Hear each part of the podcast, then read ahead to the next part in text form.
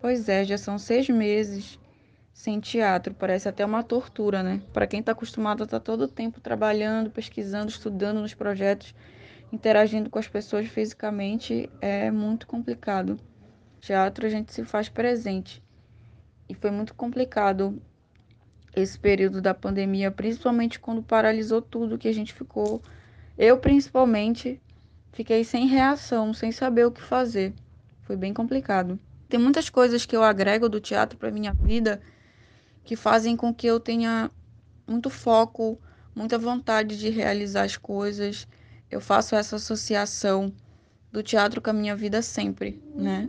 Porque, como eu sempre digo, é como se fosse uma parte de mim e ele é muito, muito importante em todos os momentos. O que eu guardo de memória dessas temporadas é todo o processo que eu tive no Bruxas de Salem, a troca tanto com o Gual, também com as meninas, do conhecimento que eu obtive, do ganho, tanto pessoal quanto profissional que a gente leva de cada processo que a gente trabalha, né?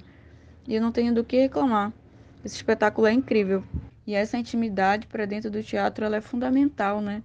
Para uma troca entre atrizes assim que vão para um, para dentro da cena falar de temas fortíssimos de religião, é, muitas vezes também envolvidas com política, com satanismo, com essas coisas todas. E parece que quando a gente está fora da cena, nada disso está acontecendo. A gente está rindo, falando, ai, o diabo, não sei o quê.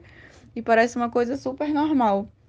Para mim, isso é um dos pontos maravilhosos que tem dentro do processo do Bruxas de Salem, que eu amo demais, principalmente a troca que o Gual tem com a gente, a paciência. As brincadeiras são incríveis, fazem com que a gente relaxe bastante e fique super tranquilas. Quando a gente voltar com tudo, com os procedimentos de teatro, a gente voltar a apresentar os espetáculos, nossa, vai ser um alívio, cara. Não existe nada melhor. Eu digo assim, para um artista não existe nada melhor do que estar no palco, do que estar na sua casa, né? Que eu considero o palco como se fosse minha segunda casa. Eu acredito que essa volta vai ser maravilhosa, vai ser incrível.